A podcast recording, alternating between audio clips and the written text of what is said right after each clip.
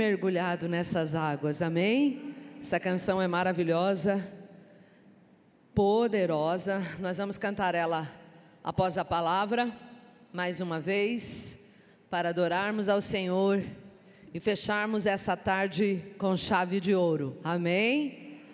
Eu creio em nome de Jesus que você vai aprender a mergulhar, vai desejar mergulhar os equipamentos o Espírito Santo já tem dado a vocês. Amém? O tema dessa última palavra é profundidade. Vamos falar um pouquinho de profundidade. Antes, queremos agradecer a Deus por tudo que Ele tem feito nesse lugar, por causa dEle, porque a Sua graça e misericórdia está sobre nós. Agradecemos o convite aos nossos pastores que nos liberaram, pastora Sinorá, Deus abençoe, te amo, querida. E como a Ivana contou, nós estaremos escrevendo um livro não porque somos escritoras, mas porque o Senhor falou conosco em meio à pandemia. A minha discípula mais velha, ou filha do coração, eu já cuido dela há 24 anos. Então, para você ter uma ideia, que as filhinhas já estão todas adultas e velhinhas uma 24, outra 18, 19. Temos algumas caçulas. Mas nessa pandemia, se você aproveitou, Deus fez milagres em meio à pandemia, pelo menos nas nossas vidas. Quantas podem agradecer porque você é milagre em meio à pandemia? Aleluia! Você está aqui viva, respirando a fôlego nos seus pulmões. Aleluia! Graças a Deus por isso. E durante a pandemia, o Senhor começou a falar conosco que Ele gostaria que nós fizéssemos algo, não por nosso nome, mas por causa do nome de Jesus. Então, em março, na Semana da Mulher, nós estaremos lançando o nosso livro, Amor e Cuidado Existe. O slogan que Deus deu ao nosso pastor Odilon é Amor e Cuidado. E nós temos experimentado esse amor e cuidado. Eu experimento isso na vida da minha pastora e tenho podido repartir com as meninas. Então, amor e cuidado existe. Março, na Semana de, da Mulher, já convidei a pastora para estar lá, Beth, e vou mandar vários ele, exemplares. Quem quer comprar um livro nosso, aleluia! Amém! Sabe, nós estaremos também ajudando uma das nossas igrejas, que é num bairro bem carente, então a verba praticamente quase todas, 80% vai para esse recurso. Eu quero que você entenda, não estamos fazendo, escrevendo um livro para ficarmos famosas, ricas, prósperas, porque já somos prósperas e abençoadas, aleluia. Mas estamos fazendo única, exclusivamente para obedecer a Deus. Eu creio em milagres em meio à pandemia. A Ivana não continua a história do sapato, mas eu só vou terminar a história do sapato. Quando há muitos anos atrás ela, Deus mostrou que ela ganharia um novo sapato, ano passado, né? Acho que no ano passado, 14 horas, eu estava em casa, o Senhor falou: abra as suas sapateiras lá, tua sapateira, e escolha um sapato e leve agora para Ivana. E eu obedeço mesmo, o Senhor fala, eu não fico ali questionando mas o meu número é 37 e o dela é 36. E eu falei, Senhor, qual o sapato que o Senhor quer que eu leve? Como ela era, era, era né, irmãs, da dança, ela só usava sapatilhas. O Senhor falou: leva um sapato de salto altos e diga para ela que eu estou levando ela a um nível maior. Isso foi mais ou menos 13 e pouco. 14 horas ela estava lá, Senhor, o Senhor quer mesmo que eu seja uma pastora, mas agora ela não vai mais perguntar, aleluia, né? Ela já tem certeza. Daqui a pouco chegou eu e dou o sapato sem saber da visão do sapato há muitos anos antes. Então nós queremos falar para vocês que nós não somos um grupo de mulheres VIP. Talvez podemos ser VIP sim, porque VIP significa aquela que tem vida íntima com o Pai. Então nós somos VIP, aleluia! Quem é VIP nesse lugar? Aleluia! Vamos lá declarar: eu tenho vida íntima com o Pai. Então nós somos VIP, sim. Então, tem tantos projetos, tantos sonhos que por causa dele nós viveremos. E eu declaro que você também viverá os sonhos de Deus, os projetos de Deus. Tem algo que eu carrego na minha vida. Em tudo que pela misericórdia e graça dele eu vier fazer, eu sempre declaro, João 3:30, que ele cresça e que eu diminua. Porque a hora que você crescer, você já perdeu a unção de Deus. Nós precisamos sempre reconhecer: é dele, é para ele, é por causa dele. Profundidade. Quantas aqui já passaram por alguma crise? Erga as suas mãos. Momento de desordem emocional, tempestade, qualquer outras coisas. Nós já passamos. Se você já, você já passou por uma situação que você achou que não ia dar conta, quem já passou que achou que não ia dar conta? Que a coisa vai ficando tão difícil que você acha não vou dar conta. É, eu estou fazendo psicologia, já estou indo para o. Falta só dois anos, por causa de uma direção muito clara de Deus, para nos prepararmos e atendermos melhor o rebanho de Deus, aprendermos mais e mais. Mas teve um dia que eu achei que eu não ia dar conta. Por isso que eu falo dessa conexão que há entre eu e as meninas, e é isso que Deus quer fazer na sua vida. E no ano passado, Deus deu uma direção para elas estarem jejuando e orando por mim 15 dias, aleluia. Eu nem sabia, mas comecei a perceber, perceber um mover diferente. E teve um sábado, 14 horas, eu deitei e falei: Senhor, são tantos trabalhos da faculdade. Jesus não estuda nova, estuda velha, dá mais serviço. E eu deitei exausta, e eu tinha tantos trabalhos para entregar naquela semana, e eu deitei e eu falei: Senhor, eu não vou dar conta. Passou uma meia hora, a Luciana me liga. A minha palavra para você nesse dia é: você vai dar conta. Deus manda eu te dizer que você vai dar conta. Gente, todas as vezes que eu tenho muitos trabalhos da faculdade, que eu estou correndo com tantas coisas para fazer, casa, marido, né, lava, passa, cozinha, aleluia. Tem, uma, tem umas ajudantes uma vez por semana, o resto somos nós, aleluia. Maridinho lava louça, filho seca a louça, porque somos uma família, somos uma equipe. E toda vez que eu estou hiper cansada, eu falo: Senhor, o Senhor disse para mim você vai dar conta. Eu quero que você coloque a mão na sua cabeça e diga: Eu vou dar conta. Nós vamos dar conta. Aleluia. Mas existe algumas coisas em nossa vida que nós achamos que não vamos dar conta. Resiliência, capacidade de se recuperar ou de se superar diante dos problemas que aparecem. Na psicologia, resiliência pode ser compreendida como a capacidade de uma pessoa lidar com sérios problemas, capacidade de se adaptar a circunstâncias estressantes e se recuperar de eventos adversos. É a capacidade de se reerguer. Na física, Resiliência é a propriedade que alguns corpos apresentam de retornar à forma original após terem se submetidos a uma deformação. Na física é o caso do elástico, que você puxa e ele volta. Então, às vezes, as lutas da vida vão te puxar mas você retornará ao estado que Deus quer que você permaneça. Cristão resiliente é como a figueira. Você sabe que 99% da água do mundo se encontra no subsolo? A grande quantidade das águas não estão nos rios aparecendo, elas estão no subsolo. A maioria, as maiores reservas de água doce do mundo estão na China, Rússia, África e Estados Unidos. Então eu quero falar da África. Eu quero te falar de uma figueira resiliente de uma figueira. Gente, eu fui estudar um pouquinho sobre essa figueira. Eu assisti uns vídeos e eu chorava do poder de Deus. E após assistir esses vídeos sobre essa figueira, eu falei para o meu caçula: como que alguém pode duvidar que Deus existe?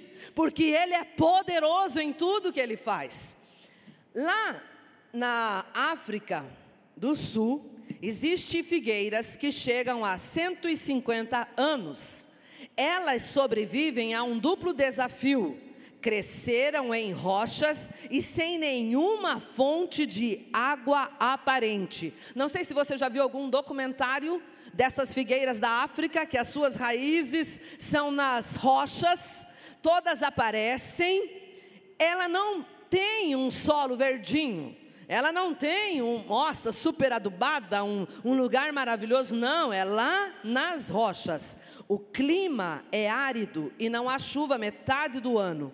Essas figueiras precisam de 23 litros de água por dia e vão fazer uma longa viagem para conseguir. Presta atenção.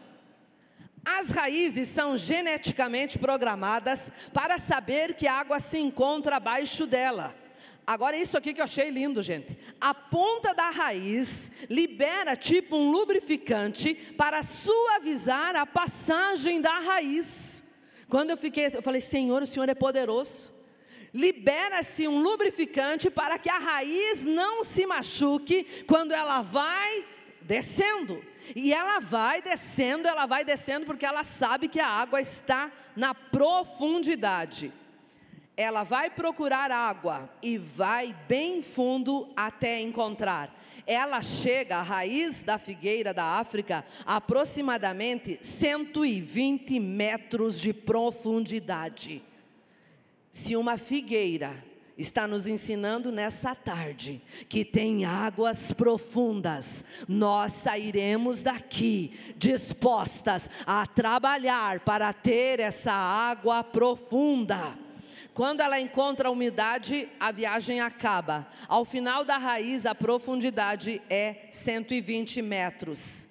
Mas, presta atenção, ela leva 70 anos para chegar nessa profundidade.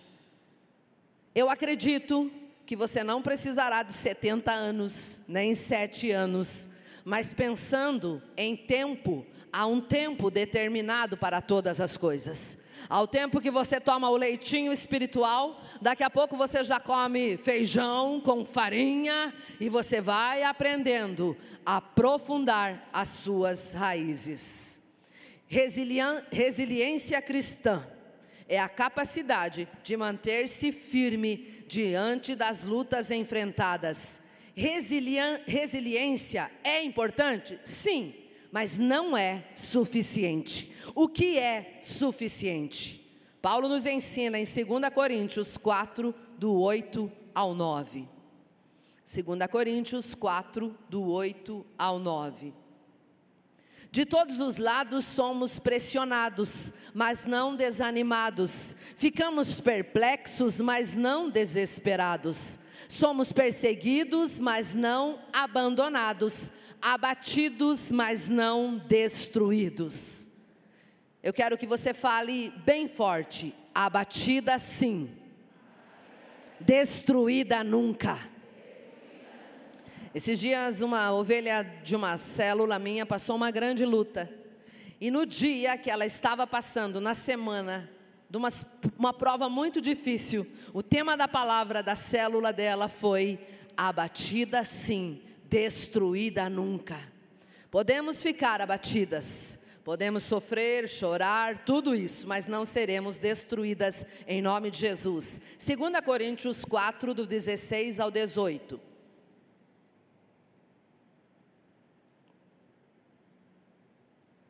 Por isso, não desanimamos. Embora exteriormente estejamos a desgastar-nos, interiormente estamos sendo renovados dia após dia. Pois os nossos sofrimentos, leves e momentâneos, presta atenção no que Paulo está falando dos nossos sofrimentos leves e momentâneos, estão produzindo para nós uma glória eterna, que pesa mais do que todos eles. A glória eterna pesa mais do que todos os leves sofrimentos dessa vida. Aleluia. É. é. Assim, fixamos os nossos olhos, não naquilo que se vê, mas no que não se vê Pois o que se vê é transitório, mas o que não se vê é eterno. Desanimados, sim, podemos desanimar, podemos enfraquecer, mas nós não seremos destruídos, como diz a canção, não seremos abalados. Nós estamos falando de profundidade e eu quero falar de um texto tão conhecido que você nem precisa abrir, ou até, se o irmão quiser pôr, senão também nem precisa, porque eu quero falar de Lucas 6, 47, 49. Eu lhes mostrarei o que se compara àquele que vem a mim, ouve as minhas palavras e as pratica. É como um homem que, ao construir uma casa, cavou o fundo. Repita, por favor: cavou o fundo. E colocou os alicerces na rocha. Quando veio a inundação, a torrente deu contra aquela casa, mas não a conseguiu abalar, porque estava bem construída. Só até aí. As duas casas aparentemente eram iguais. Iguais. Qual a grande diferença? O alicerce. E esse homem cavou o fundo, cavou o fundo, cavou o fundo. Se for pensar, o quanto vocês cavaram? Para que esses alicerces sejam firmados. E você precisa entender que para Deus não importa o que está na superfície, Ele vai olhar se você está cavando fundo. Ele quer ver o que você faz que não está aparecendo. É na profundidade que o Senhor conhece um adorador. É na profundidade e não aqui, às vezes, aparecendo. Mas quem nós somos na profundidade? O que eu faço no secreto, quando ninguém está vendo? Qual é a sua profundidade? A casa não caiu porque ele cavou fundo. Aleluia. Agora também eu quero falar de um outro texto. Na profundidade veremos milagres. Lucas 5, do 4 ao 6.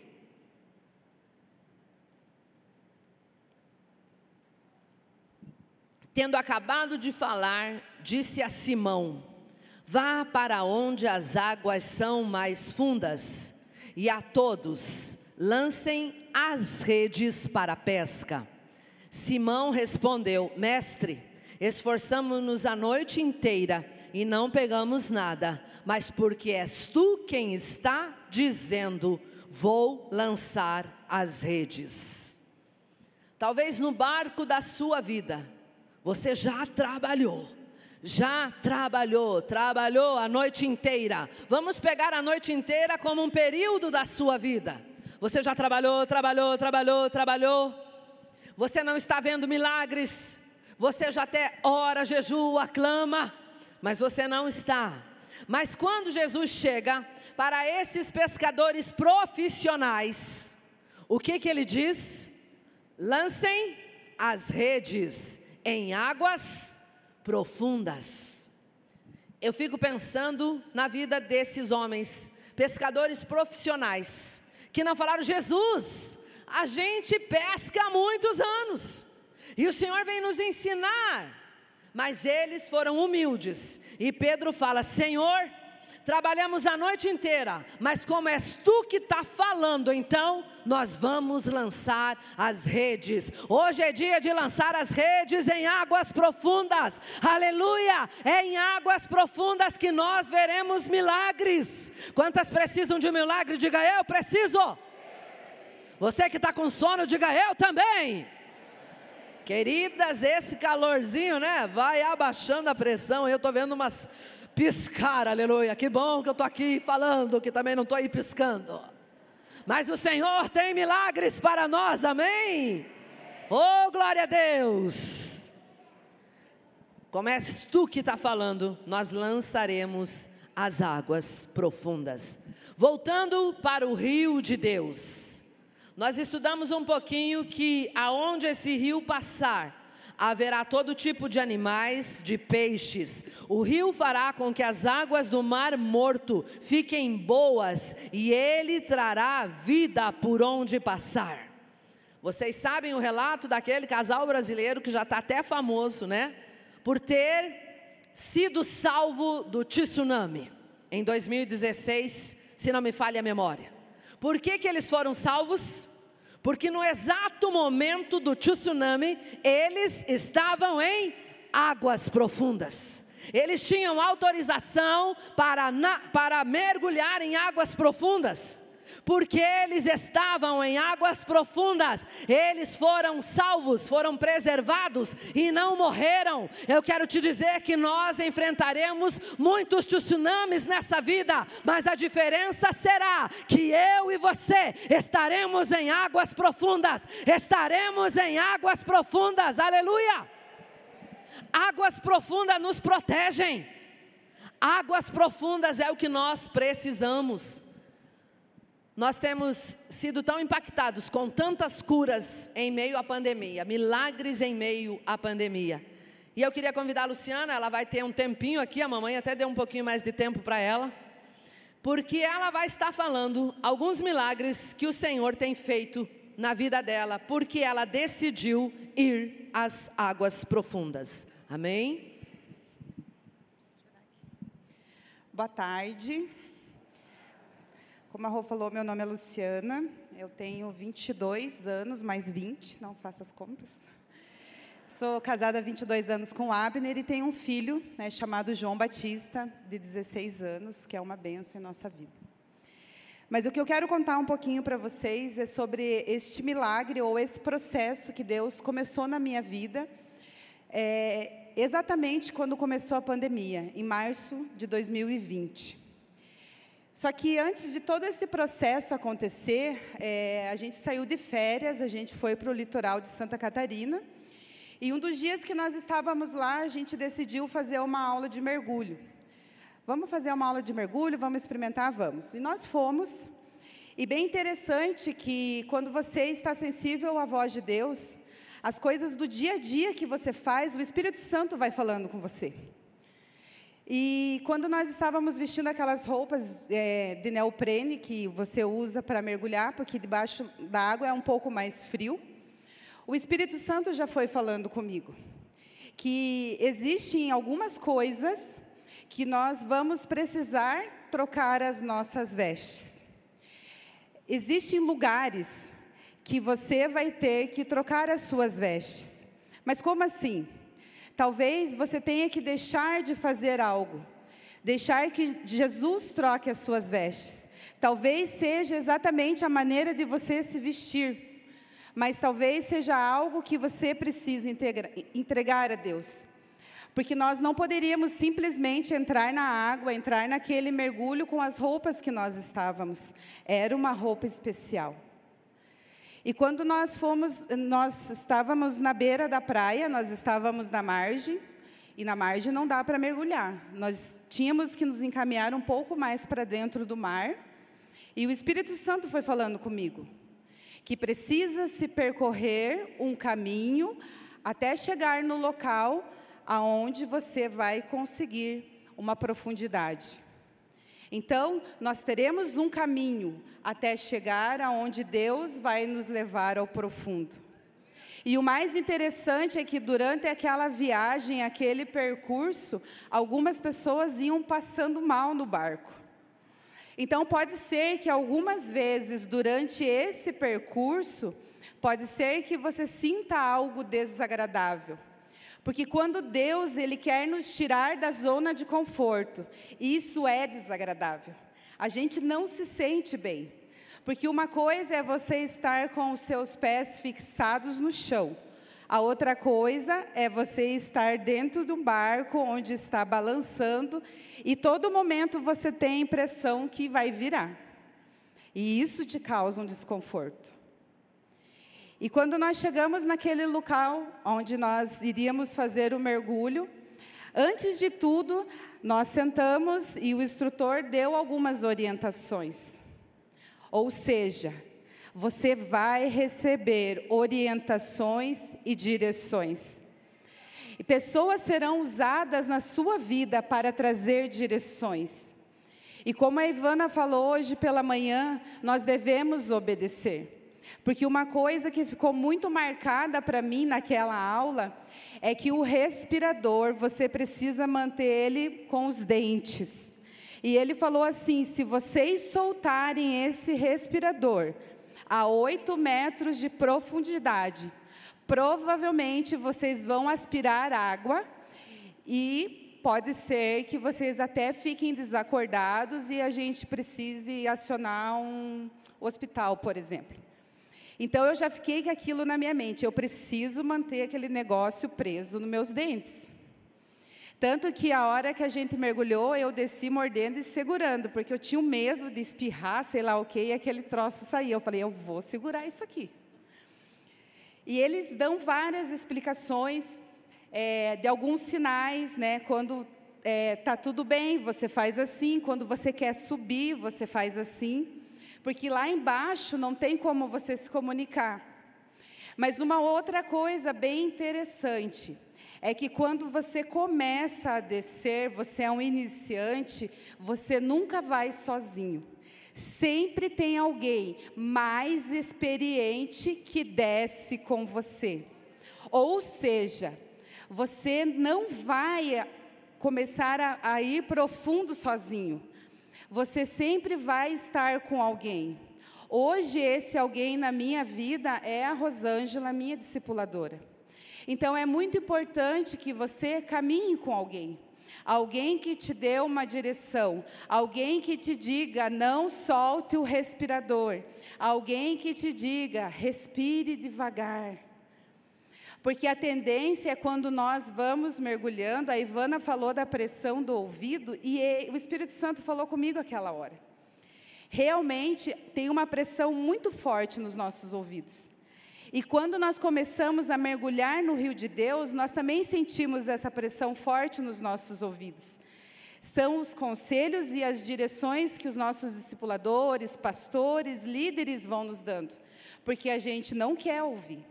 É muito difícil a pessoa olhar para você e falar: você está fazendo errado, você precisa mudar aqui.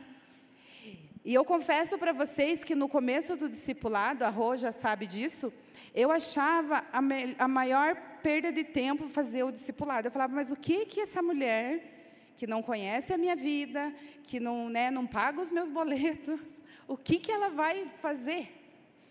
Mas eu quero dizer para você que através da vida da Rosângela, o Senhor começou um processo na minha vida. E quando eu tive essa experiência, o Espírito Santo foi falando muito, muito comigo e eu entendi que ele queria me levar mais profundo e que eu precisaria, de uma vez por todas, entregar o meu coração à minha discipuladora, porque ela me conduziria a este profundo. Só que a gente não entende, muitas vezes, o que Deus está falando com a gente. E eu escrevi essa palavra, eu compartilhei com a Rosângela, mas eu confesso que eu não entendi muito o que Deus estava querendo dizer. E isso foi mais ou menos em janeiro. Em fevereiro, nós tivemos, foi em 2020, nós tivemos os 21 dias de jejum. Eu lembro que na segunda-feira era meu aniversário. E a gente gosta muito de sair, eu e meu esposo, meu filho. É, mas eu falei assim, não, hoje eu quero, eu que, vamos à igreja. A gente pode ir tantos outros dias e eu quero ir à igreja hoje que hoje começa os 21 dias de jejum, e algo no meu espírito diz que Deus vai fazer alguma coisa nesse ano na minha vida. E quando eu fui, foi feito um apelo, nós fomos à frente, a Rosângela veio, ela orou comigo, e que Deus estava entregando um presente, né? Eu creio que Deus, ele abençoou a vida do meu esposo, mas o presente que Deus estava entregando, de fato, era esse processo que ele iria iniciar na minha vida. E nesse mesmo dia, uma pessoa falou assim para mim: como os 21 dias de jejum, você passará por um processo de 21 meses. E eu falei: tá bom. E no primeiro momento eu pensei que era alguma coisa relacionada até ao meu trabalho, mas eu falei: tá bom, amém. E nos, nos 21 dias, é, eu não pedi nada específico a Deus, na verdade eu falei: Deus, faça aquilo que o Senhor precisa fazer na minha vida porque eu sentia que de fato eu estava meio que estagnada naquilo que Deus tinha para mim. Eu, eu sentia que eu não estava indo para frente nem para trás. Sabe quando você tenta ir, mas você fica assim? E eu não ia nem para frente nem para trás, e nesses 21 dias eu falei: Deus, faça algo diferente, eu quero algo novo, algo diferente, que parece que eu parei. Em março de 2020, começou a pandemia. E nós recebemos uma direção da Rosângela, que era para era nós limparmos os nossos armários em casa. E eu pensei, nossa, eu sou, eu sou bem organizada, eu sempre arrumo os armários, eu arrumo meu guarda-roupa pelo menos a cada 15 dias e dou uma ajeitada. Eu pensei, o que, que eu vou arrumar nos meus armários? Eu falei, bom, mas como a gente precisa obedecer, melhor obedecer do que sacrificar, eu vou arrumar meus armários. E comecei a arrumar os da cozinha. Para minha surpresa, a primeira porta que eu abri do armário tinha uma pipoqueira lá dentro. E eu nem sabia que eu tinha aquela pipoqueira. O Espírito Santo falou assim para mim: Olha a sua sala. Eu olhei a minha sala, ela estava toda arrumada, certinho. Ela, ele falou assim: Assim está o seu coração. Mas olhe agora para esse armário da cozinha. E eu vi aquele armário com aquela pipoqueira que eu nem sabia que existia. Ele falou: Em seu coração aparentemente está ordenado, mas existem portas e gavetas que ainda estão fechadas e guardam coisas que você talvez nem se lembre mais. E chegou o tempo em que eu vou abrir essas portas e essas gavetas. E eu lembro que a Rô falou assim: tudo aquilo que você não usa, né, as coisas que nós vamos fazer uma grande doação. E eu peguei duas sacolas grandes e eu fui tirando coisas. Eu tinha uns marinex que eu ganhei quando eu casei, que eu nunca tinha usado, 22 anos.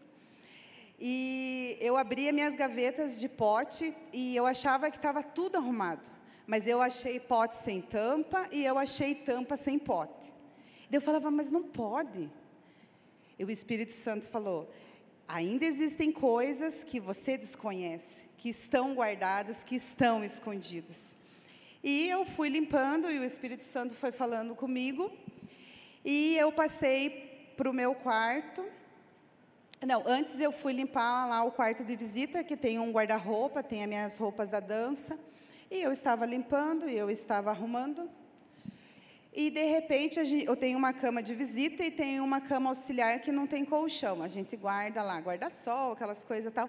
Quando eu abri aquela, aquela cama auxiliar, tinha um sapato ali. E eu, eu até achei engraçado que a, a Ivana sonhou que ganhou um sapato, e aquele dia Deus pediu os meus sapatos.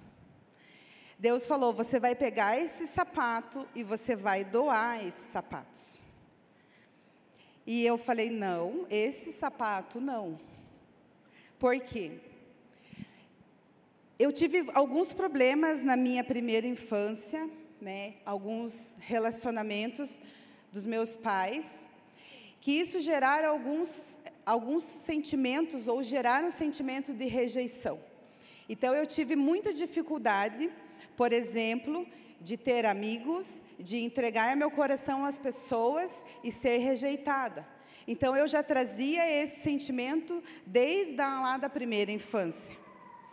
E quando já na minha vida adulta, eu conheci uma menina que trabalhava comigo e nós nos tornamos muito amigas. Ela era como se fosse uma irmã para mim. E eu lembro que ela brincava, ela falava assim para mim: Lu, você é minha alma gêmea. A gente se dava muito bem.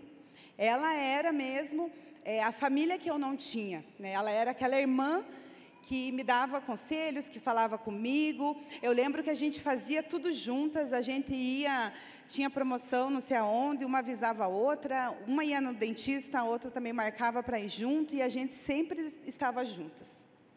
Mas numa dessas idas e vindas, eu, eu fui ao médico para fazer um exame preventivo e ela foi junto. E quando ela saiu do consultório, eu vi que ela estava meio, meio branca, assim, eu perguntei o que aconteceu. Ela falou, olha, o médico disse que tem uma coisa estranha e pediu para procurar um oncologista. E ela foi, ela fez o exame, e resumindo a história, ela estava com câncer de útero, ela tirou o útero, ela fez todo o tratamento, mas depois de um ano mais ou menos, é, um pouco menos de um ano, ela me chamou e ela falou assim, Lu, eu fui na médica hoje, eu fiz um exame, e eu lembro que eu falei assim, e você está curada, você não tem mais nada. Ela falou, não. Ela me deu três meses de vida. Isso foi em fevereiro. Ela, ela faleceu em julho de 2009. E, e essa perda causou uma ferida muito grande no meu coração. Porque eu não entendia porque Deus tinha tirado ela de mim. Talvez você pense assim, ah, mas era só uma amiga, mas naquele momento ela era minha amiga, ela era minha irmã, ela era minha família, ela era a pessoa que eu tinha comigo. E eu lembro que foi muito doloroso, e ela morreu dia 16 de julho de 2009. E todo ano, no dia 16 de julho, eu chorava. E todo 25 de agosto, que era o aniversário dela, eu chorava e eu sofria do mesmo jeito que eu sofri quando ela faleceu. E aquele sapato nós havíamos comprado juntas. É, lá em Curitiba tem a Barateira, que é uma feira de calçados, que inclusive vai abrir agora, dia 3 de dezembro. Aleluia, glória a Deus. Tem uns sapatos maravilhosos, preço bem bom, irmãs. E ela falou assim, Lu, vamos na barateira. Tanto que ela que me levou a conhecer a barateira. E ela falou, vamos na barateira. E eu ia lá, na, e a gente ia lá e comprava sapato. E nós compramos um sapato igual. E era o sapato azul. Só que quando a gente comprou esse sapato, logo ela adoeceu e eu não usei o sapato. Então, lá dentro, aquele sapato era algo que ainda me ligava a ela. Toda vez que é, dava lá o dia 16 de julho, eu pegava aquele sapato, eu chorava, eu lembrava, e eu ficava, Deus, mas por quê? Mas por quê? E nesse dia, nesse mês de março de 2020, Deus falou: chega, chega de olhar para o retrovisor, olha para o para-brisa, olha para frente. Sabe por que, que o para-brisa ele é maior que o retrovisor? Porque o que está na frente é mais importante do que ficou para trás. Muitas vezes nós atropelamos literalmente as oportunidades que Deus tem para nós, as coisas que estão no caminho, porque nós estamos olhando no retrovisor. E eu quero dizer para você que nesta tarde o Senhor te diz: quebre o seu retrovisor, olhe para frente, olhe para o alvo que é Cristo. As coisas que passaram, elas não vão voltar mais. O relacionamento que não deu certo, ele não vai voltar mais. Aquele, aquela vaga de emprego que você fica pensando até hoje, ela não volta mais, mas Deus tem algo novo para você. A palavra de Deus fala que nem olhos viram, nem ouvidos ouviram, nem jamais penetrou em coração humano o que Deus tem preparado para aqueles que o amam. E se nós amamos a Deus, nós temos que nos render à Sua vontade. E eu lembro que aquela semana foi muito difícil. Eu colocava aquele sapato na sacola, eu tirava aquele sapato, eu calçava, eu deitava no chão, eu rolava, eu deitava na cama, eu dormia, eu acordava, colocava o sapato na sacola e eu chorava desesperadamente. Eu falava: Deus, você não sabe o que é perder uma pessoa importante. Eu acho que Deus lá do céu olhava para mim e falava assim: Filha, eu entreguei o meu filho por você. E eu quero dizer para vocês que eu fiquei quase uma semana para conseguir colocar aquele sapato na sacola. E eu falei, Deus, é muito difícil, porque é como se eu tivesse. Vocês já tiveram um machucado que você coloca um band-aid que você vai tirar e faz. Tchá! E você faz, ai, que dor. Foi mais ou menos isso que eu senti. Mas Deus falou: Eu não quero mais que você fique com um curativo. Eu quero curar essa ferida de uma vez por todas. E eu quero dizer que em julho de 2020 eu não chorei mais. Em agosto eu não chorei, em julho agora eu não chorei e em agosto também eu não chorei. Eu não esqueci da minha amiga, mas hoje quando eu falo dela, eu não choro mais. E eu quero falar para você que quando nós entramos nessas águas profundas, algo novo vai acontecer. Não é fácil. Eu lembro que, quando a pastora falou de Namã, Namã era um homem muito respeitado, ele era um general do exército, ele comandava todo um exército, mas ele era doente, ele tinha muitas feridas, mas ele se cobria com uma roupa de capitão. E por muito tempo eu vesti roupas, eu cobri as minhas feridas porque eu tinha uma reputação. Eu era líder da dança, eu participava dos encontros, mas eu, eu tinha muitas feridas que doíam. Só que eu achava que estava tudo bem. Mas a partir do momento que o Senhor falou: Eu tenho mais para você, eu quero que você vá mais profundo.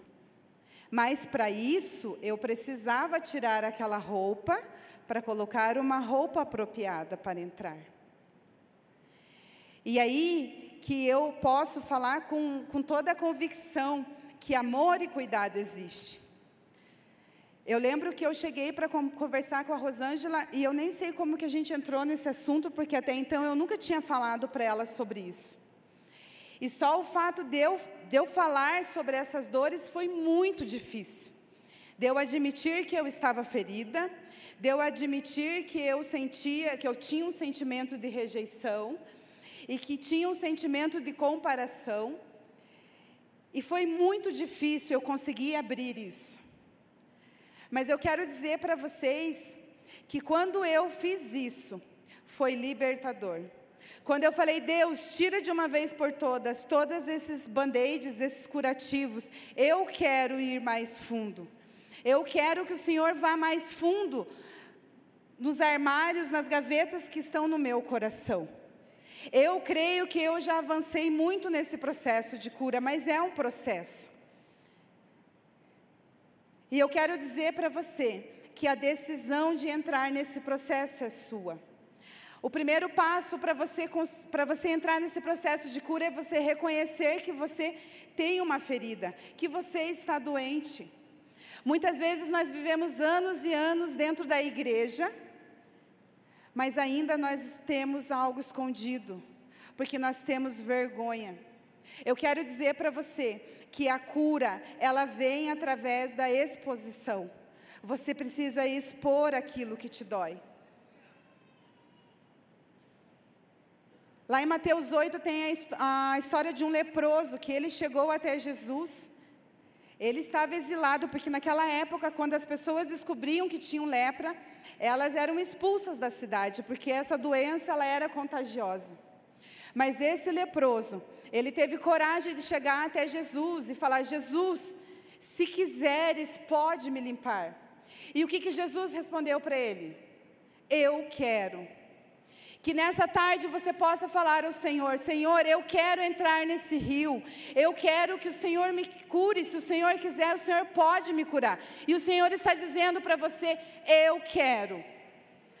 O que nós não podemos querer é continuar a viver, fazer as mesmas coisas e querer um resultado diferente.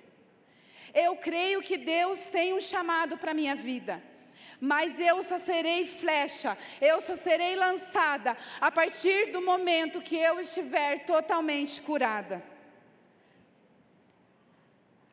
Eu entendo que hoje eu estou nesse processo. E eu fico feliz porque até eu, eu, eu fico pensando nesse processo a gente está na mão do papai, né? Ele está ali cuidando, fazendo o curativo, passando o remédio. Mas eu sei que em curto espaço de tempo eu serei lançada. E quando eu estava sentada ali naquela cadeira e de manhã, a Rosângela falou sobre o processo de cura que eu ainda estou passando. Eu lembrei dos 21 meses. E eu fiz as contas de março de 2020. Os 21 meses acabam dia 31 de dezembro de 2021. Eu creio que 2022 eu irei mais fundo. Eu creio que eu já tenho entrado nesse rio de Deus.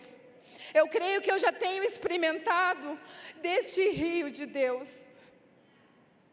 Eu passei por muitas coisas, talvez você esteja pensando, mas você não passou nem metade do que eu passei. Talvez você esteja pensando: eu fui traída, eu fui abandonada, eu fui rejeitada.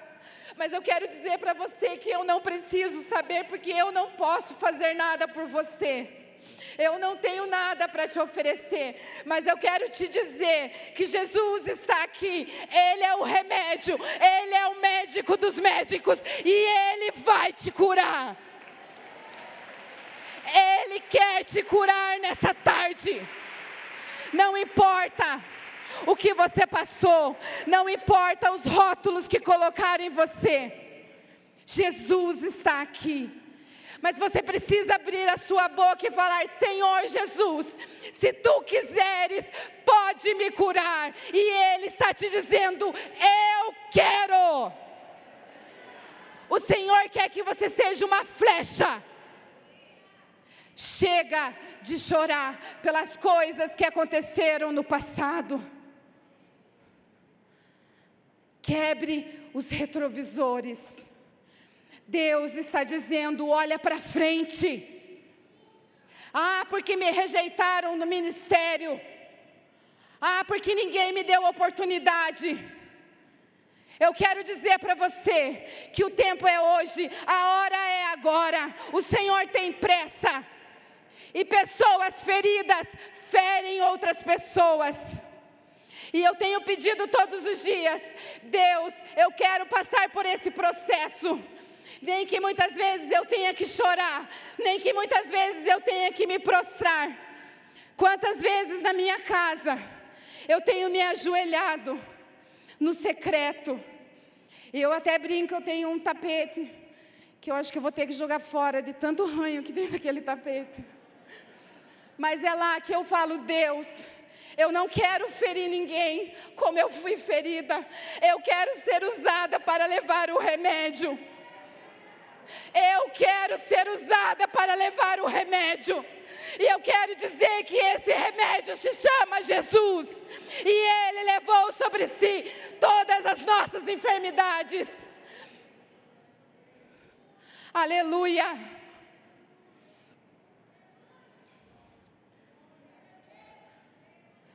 Nós devemos parar de ser como Namã. Deus não se importa com o seu título. Deus não se importa se você é líder nessa casa. O que Deus está dizendo, eu quero te usar para levar a cura. Esses dias nós estávamos conversando, nós vivemos numa geração muito mimizenta, que a gente não pode falar nada, a gente não pode se posicionar a respeito de nada, porque essa geração, infelizmente, foi gerada por pessoas doentes que querem de todas as formas proteger os seus filhos, querem fazer tudo por seus filhos, como se eles não fossem viver depois lá fora e passar por situações. E por muito tempo, eu orei e eu perguntava para Deus, por que, que eu passei por tudo isso? A minha história é bem longa, eu estou contando somente um pequeno pedaço. E eu orava e eu chorava, eu falava, Deus, porque o Senhor me criou se, se era para mim passar por tudo isso. E Deus falou para mim, porque um dia eu vou te levar a lugares aonde você vai falar para pessoas que eu posso curar. Você vai dizer para as pessoas que eu sou o remédio, eu sou a cura. Aleluia.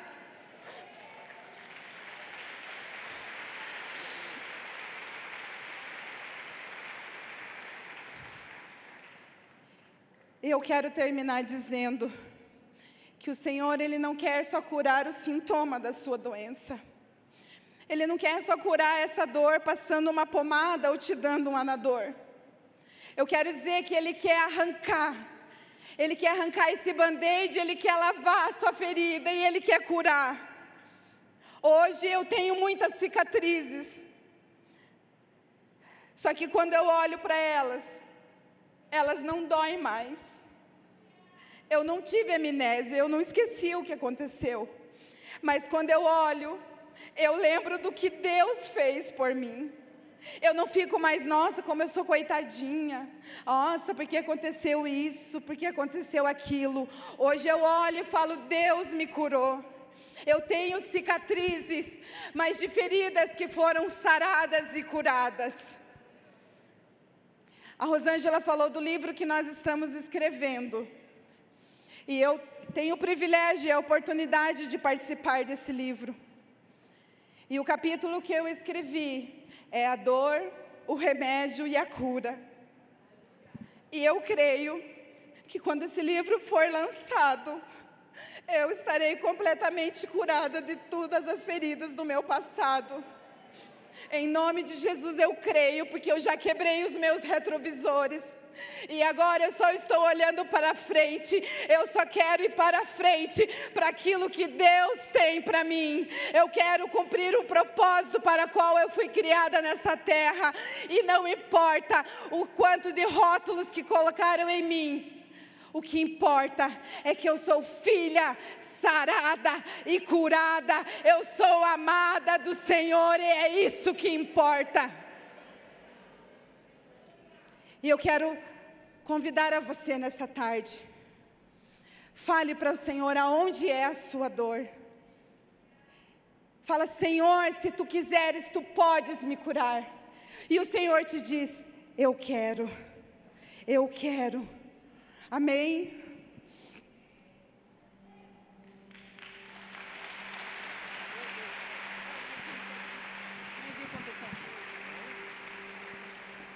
Aleluia. Você não mergulha sozinho. Nós precisamos uns dos outros. Um dia, quase que eu desisti da Luciana. Tinha tanta casca, tanta ferida. Falei, Senhor, acho que não vai dar nada. Eu quero falar às mães. A irmã pode começar Ame seus filhos. Luciana é resultado de quando não somos amados na primeira infância. De você ouvir palavras da sua mãe, como você não presta, eu não te desejei, eu não te quero. Nós precisamos entender que os nossos filhos precisam é de amor, não é um carrinho caro não é um tênis caro. Se você ainda sente-se rejeitada, não tem força de mergulhar. Eu queria te convidar a dar a mão para uma pessoa, uma pessoa que tem te ajudado. Eu quero dizer que nesses dias, Deus nos uniu, ainda mais, né, Beth? Irmãs que se amam, que oram umas pelas outras. Queria que a Ivana desse a mão para Beth. Queria que você ficasse em pé. Escolhesse uma pessoa que você pode dar a mão. Nós vamos começar a ir às águas. Águas que curam. Águas que curam.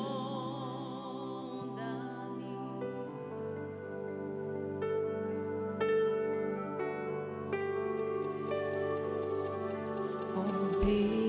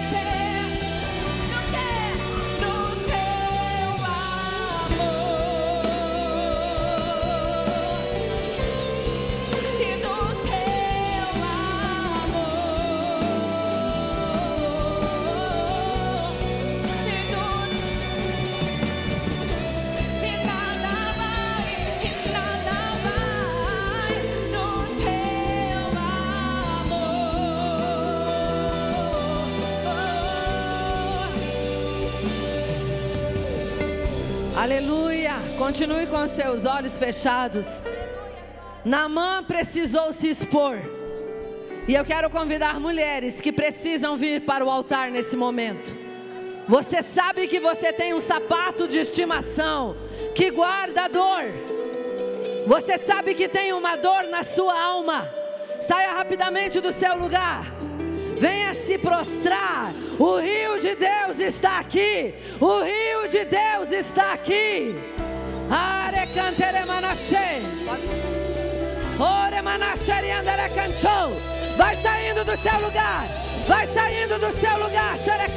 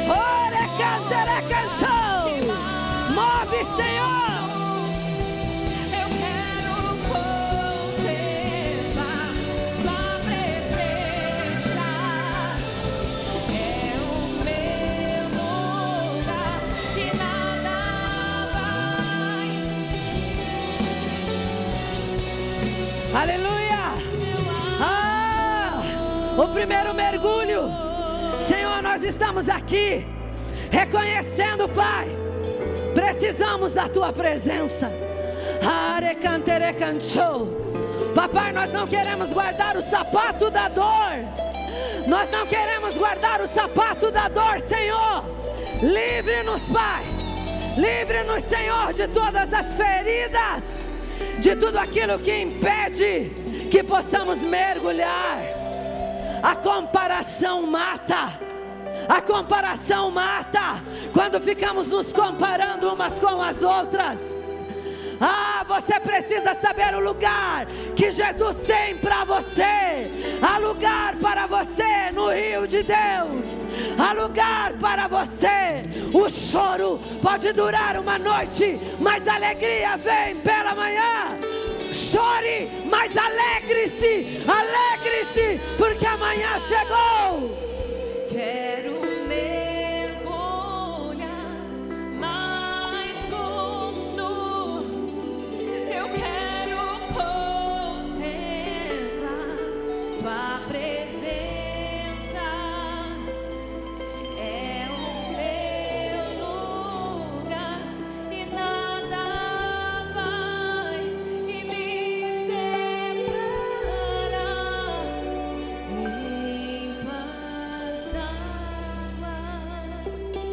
Aleluia. Sinta o Senhor mais fundo. Sinta os seus pés já não se governam. Aleluia. Oh. As nossas pernas já tremem, Senhor. Nós entregamos o controle. Nós entregamos o controle. O controle é teu. Começa a dizer, Senhor, eu entrego o controle.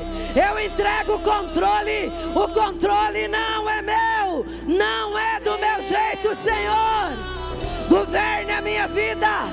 Governe, Senhor. É do teu jeito, papai. É do teu jeito. É do teu jeito, Senhor. Vai mergulhando, vai mergulhando. Oh, aleluia. Ah, Senhor. Profeticamente, quero chamar a pastora Beth aqui, pastora Ana Paula, Ivana e Luciana. Você pode continuar no rio, desse jeitinho que você está. Ah, Espírito Santo. Ah, papai, vai fazendo aquilo que a gente não pode.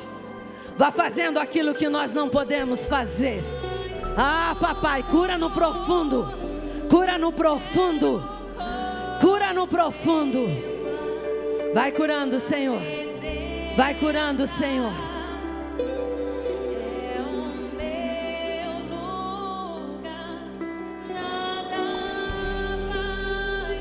Nada nada vai nos separar do teu amor.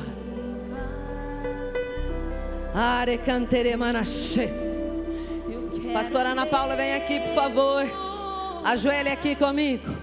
Are cantere cancho. Eriandere manache, eriandere cancho. Ah, xere cantere cancho. No rio de Deus não há lugar para comparação. No rio de Deus, pode olhar para mim, preste atenção. As comparações precisam acabar. O Senhor não quer que fiquemos comparando umas às outras. Ah, papai, a Beth abraça mais, a Ana Paula nem tanto. Ah, papai, Ivana é mais colérica, a Luciana mais amorosa. Papai está nos dizendo: no rio de Deus há lugar para todas nós, para geração experiente e para geração nova.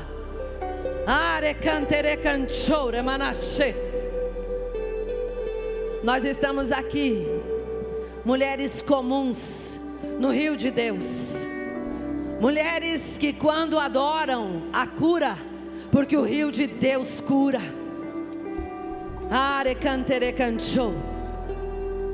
Nós vamos dar as mãos aqui, profeticamente, ah, porque o papai quer unidade. Papai quer unidade, aleluia. Não somos melhores porque estamos aqui, só somos honradas por papai ter nos escolhido para ser boca de Deus nesse lugar. Ah, mas papai quer mulheres unidas no reino de Deus. Eu quero que você dê as mãos aí. Ajoelhe-se por toda essa casa. Ajoelhe-se nos corredores. Ajoelhe-se. Ajoelhe-se diante daquele que é digno. Ele é digno da canterecanchou. Ah, papai. Águas. Águas. Águas, águas, águas. Mais fundo.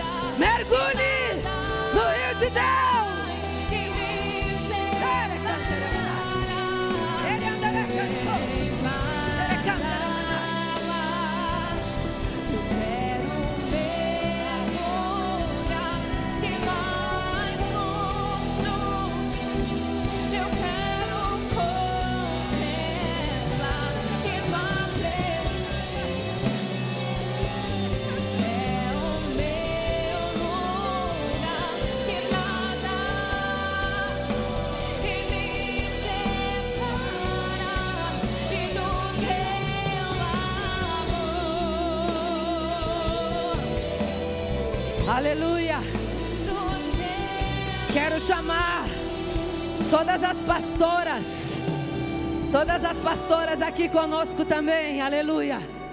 O Senhor quer fazer algo poderoso, profético, unidade no rio de Deus, aleluia. Arecanterecanchou. Ah, papai, vai nos unindo, Senhor. Você pode ficar em pé.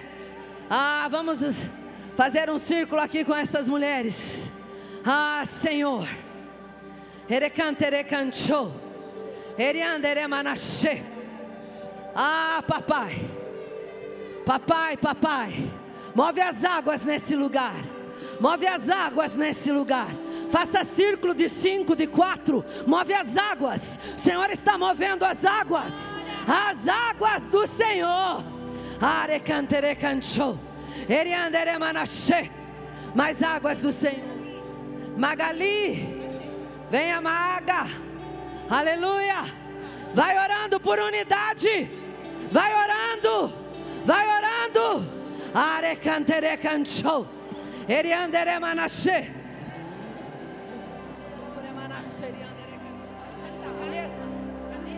Pode. Aleluia. Ore cantere cancho. Ah, papai. Em tuas águas, Senhor. Ah, papai.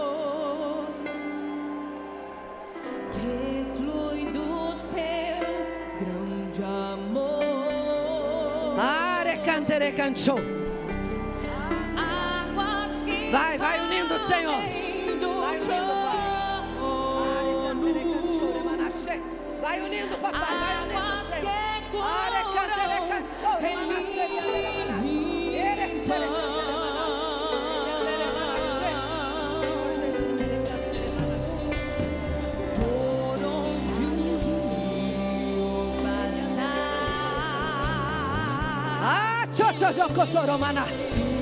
Santo.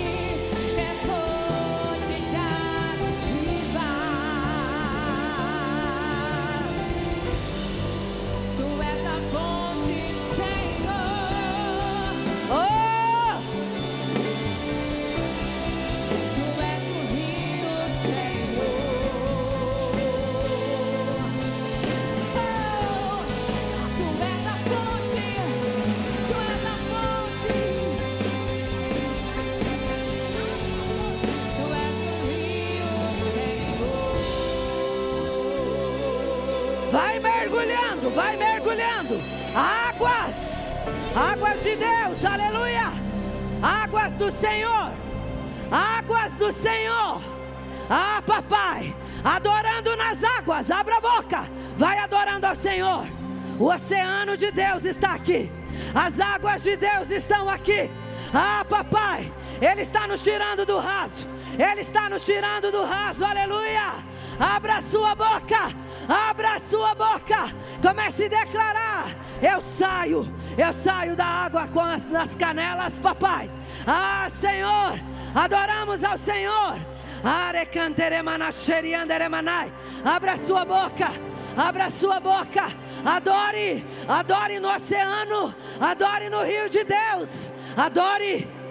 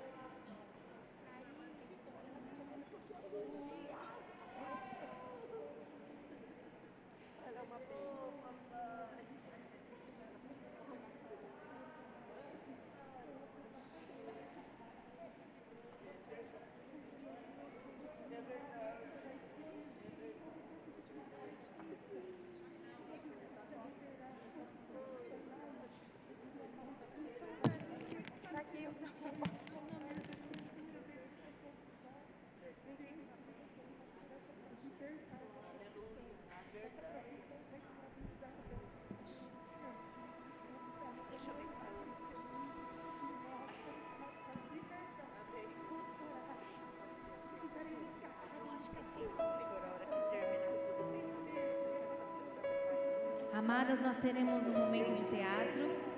Enquanto elas se arrumam, vamos cantar um pedacinho de louvor, amém? Ai, amém. Quanto tempo, saudade. O meu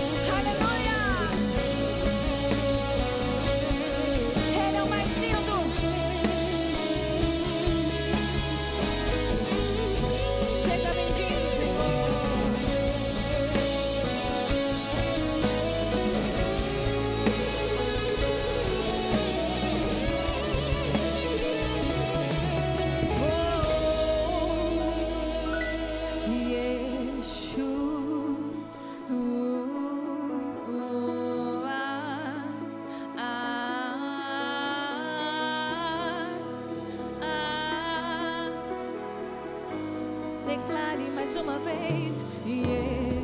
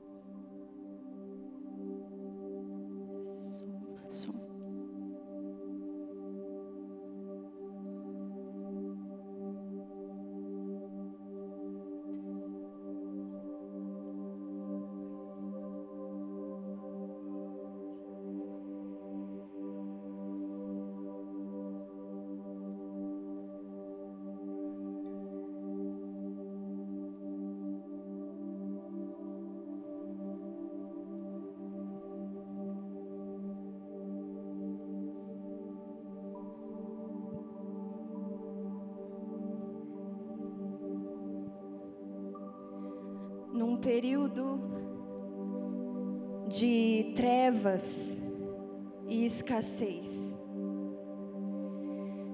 É dessa forma que nos encontramos, num período onde as trevas tentam nos dominar e também num período de escassez.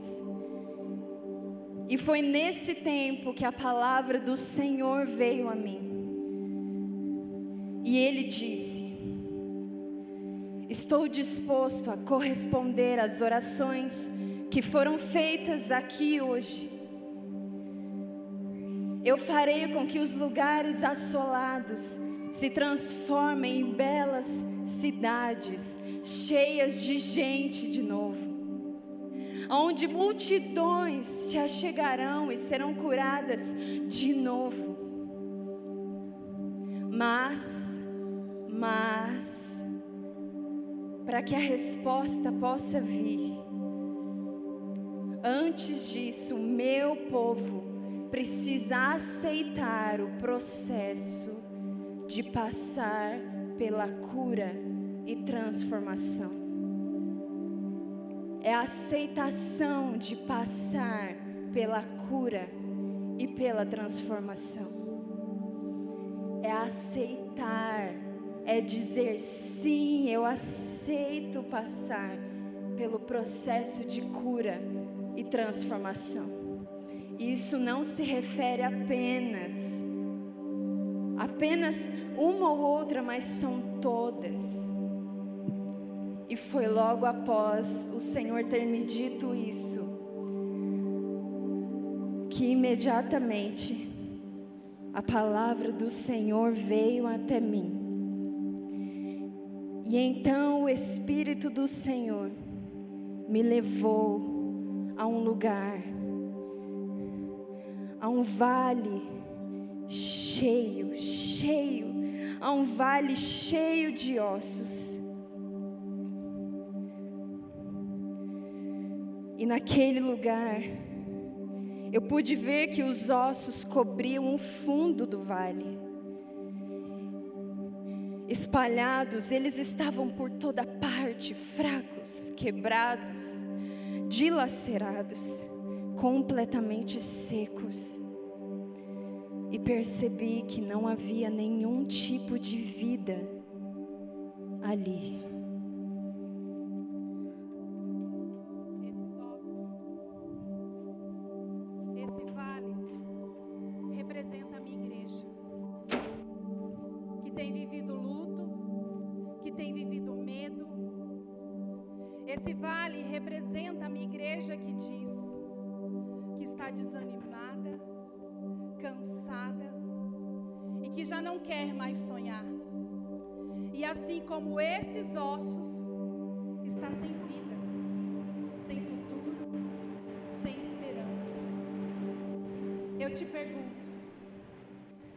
Igreja pode voltar a sonhar?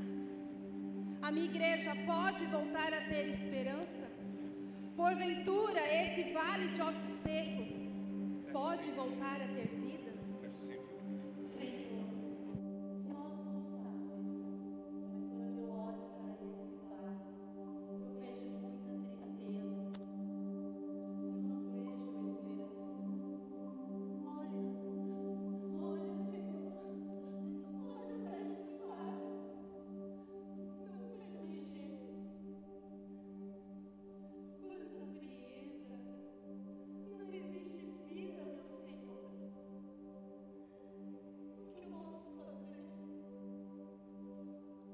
Profetiza.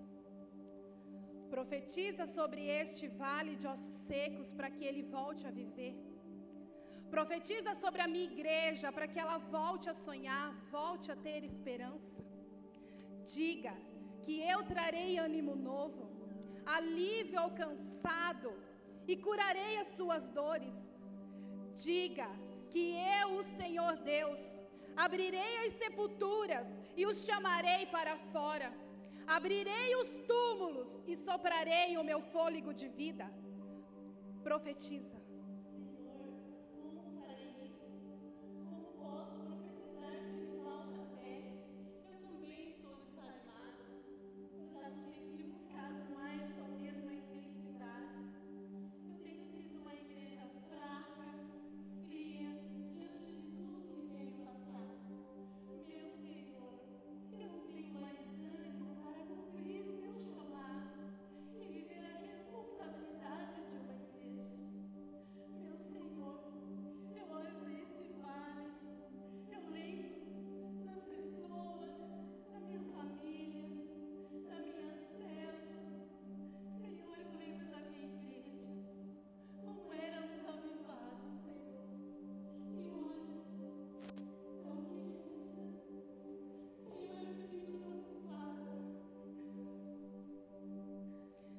Minha noiva. Eu te amei, te chamei pelo nome.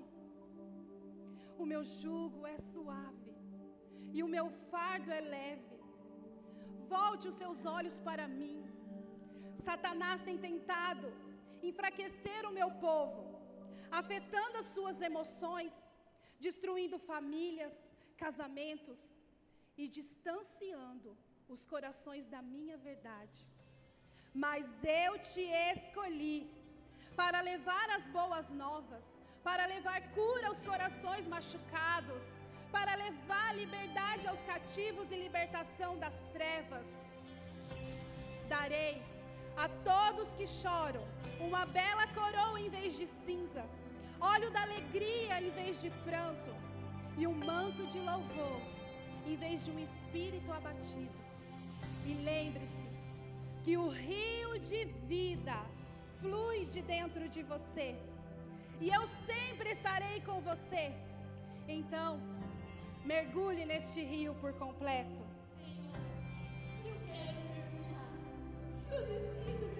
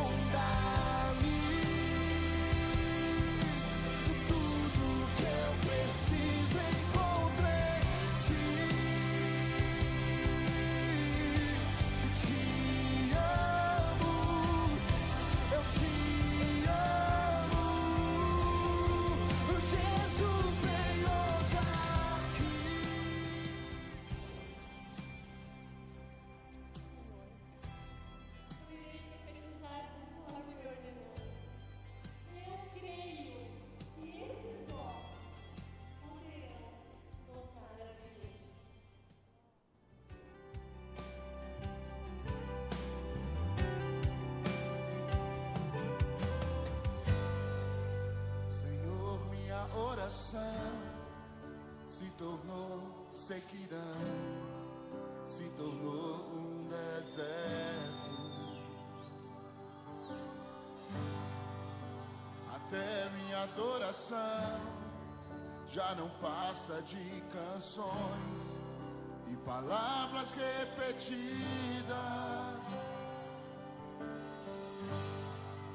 Senhor, minha oração tornou sequidão, se tornou um deserto.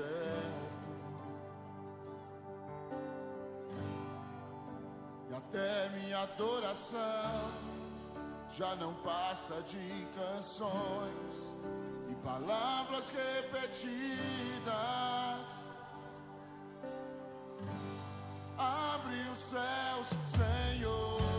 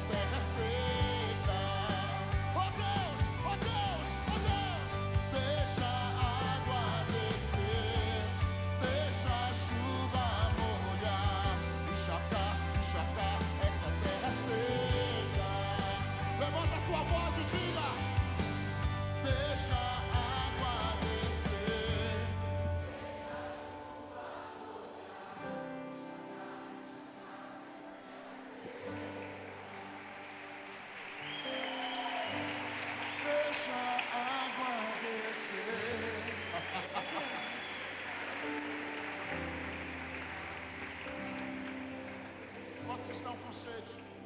Levanta as suas mãos, diga Jesus, eu quero.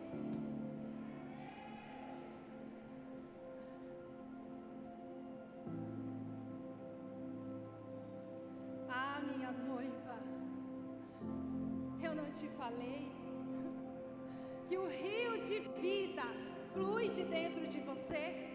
Olhe para esse vale de ossos secos, voltou a ter vida. Você tem um chamado. Fale sobre mim, fale sobre o meu amor.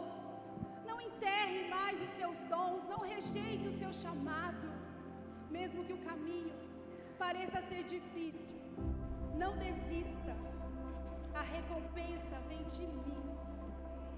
Você é luz para esse mundo e fará coisas ainda maiores. Você é uma igreja forte,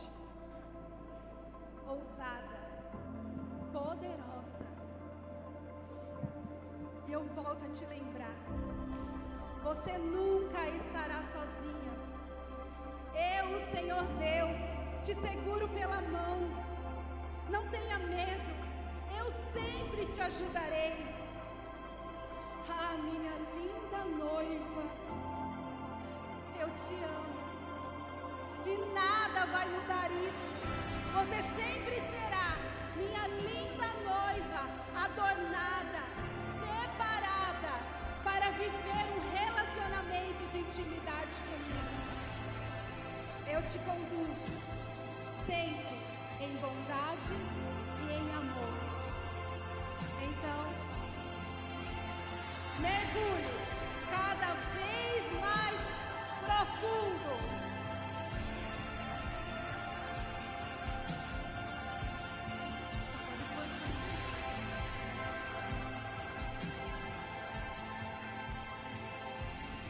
Nós somos como árvore plantada junto aos ribeiros. Ainda que as suas folhas murchem, estejam secas, se as nossas raízes estiverem nele, quem poderá nos impedir?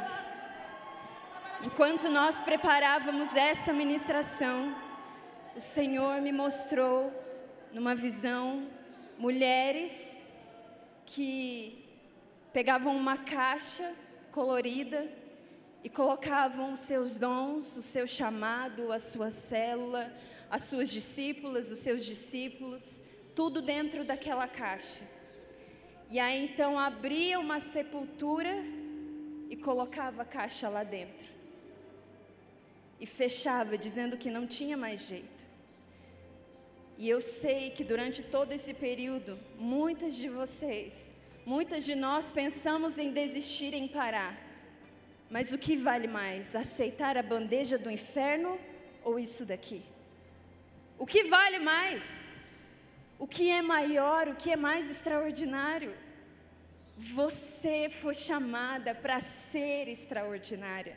Não importa o que aconteça hoje ou amanhã, nós, como filhas de Deus, temos autoridade para colocar Satanás no seu devido lugar. E ainda que os rebanhos fujam, como pastores, nós temos autoridade para trazê-los de volta. Nós temos, nós temos. Então, neste momento, eu quero que você olhe para este lugar. Quem é você nisso tudo? Quem é você em tudo isso? Se você é como esse rio, então hoje, agora é a hora de dar uma resposta. Se você estava esperando alguma coisa acontecer, se ainda não foi tocada até agora, então essa é a hora. Chega. O que, que você está fazendo com o seu chamado? O que você está fazendo com você mesmo? Acabou. Deus não parou com você, independente da sua idade. Ele está apenas começando. Agora é a hora de você se posicionar. Então vamos. Vamos. Se posicionem.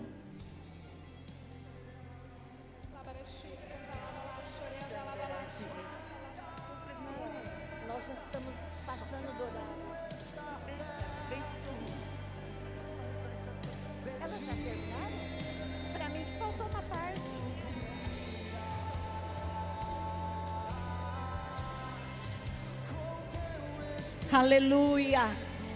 Se você não mergulhou, agora é hora. Feche seus olhos. Nós vamos encerrar. Mas eu não posso encerrar antes de dar essa oportunidade. Você viu que o Senhor fala para a noiva? É para você, é para mim. Nós somos a noiva, então feche seus olhos agora. Por favor, coloque esse cântico. Aleluia. Aleluia. Aleluia. Se tem algo que você ainda não falou para Deus, por exemplo, vença a sua timidez. Pare de ser tímida. Pare de ser tímida. Vença a sua timidez para honrar o Rei dos Reis e Senhor dos Senhores. Mergulhe e larga esse medo lá embaixo. Mergulhe e larga a timidez lá embaixo. Mergulhe e largue a crítica lá embaixo. Ahamaia cheira balarabababaia. Chebarabacaia laramas. Oramaia che. Algumas estão falando, eu estava como esse vale de ossos secos. Mas o rio de Deus está aqui. e ele passa sobre o vale de ossos secos, como nós vimos nesse teatro. Ele passa, sabe para quê? Para gerar vida, para gerar vida, para gerar cura, para te fazer uma nova mulher, segundo o coração do Pai. Abra tua boca e fale que você quer mais, mais, mais. Pode colocar o cântico, por favor, não tire. É momento de inundação, é momento de milagres, é momento de cura. Hayalaramamamaia, she, hirakaia, saramamás. E se você não recebeu ainda, é o teu momento. Não fique olhando nada. Você não tem nada para olhar aqui. Olhe para você e para Deus. Olhe para quem pode te dar. Olhe para Jesus, o autor e consumador da nossa fé. Uh! Água fresquinha, água limpa, água cristalina. Uh! Água que nos transforma, aleluia. Água que te dá alegria. Água que nos cura do luto. Aleluia. Ai, alarabás. Aleluia. Aleluia. Aleluia. Papai, como o Senhor é maravilhoso. Como o Senhor é maravilhoso. Estenda a mão assim, receba. Deus tem para você aí na galeria, aí na primeira, aí na segunda galeria, aqui embaixo. Receba de Deus, receba de Deus. Aleluia. Seja liberado, papai. E aquelas que querem, sejam cheias agora, cheias desse poder. Sintam o mover das águas. Sintam o mover das águas agora sobre você. Sinta o frescor da água agora. O seu cabelo de fora, não. Mergulhe fundo. Aleluia. Obrigada, Jesus. Ai, alaraia, sarabalarabaia, cheirabai. Nós te amamos, é, Senhor. Te amo. Essas mulheres te amam. Senhor, nós só estamos aqui por tua causa. Nós só viemos para esse lugar por tua causa, porque nós amamos a tua presença. Muito obrigada, Pai, no nome de Jesus. Queridas, não percam aquilo que Deus te deu. Eu, eu confesso que eu fui curada nesse dia. Deus tinha cura para minha vida e foi tão interessante que algum, alguns dos sintomas que eu vivi nesse ano de 2021 com enfermidades, o Senhor permitiu que a Rosângela experimentasse nessa madrugada. E ela sabia que era um espírito de morte para me levar. Deus revelou a ela e ela sentiu tudo o que eu já senti. Mas o Senhor trouxe cura para minha vida e para a tua vida. E louvado seja o Senhor para sempre. Ele reina, Ele reina, Ele é bom.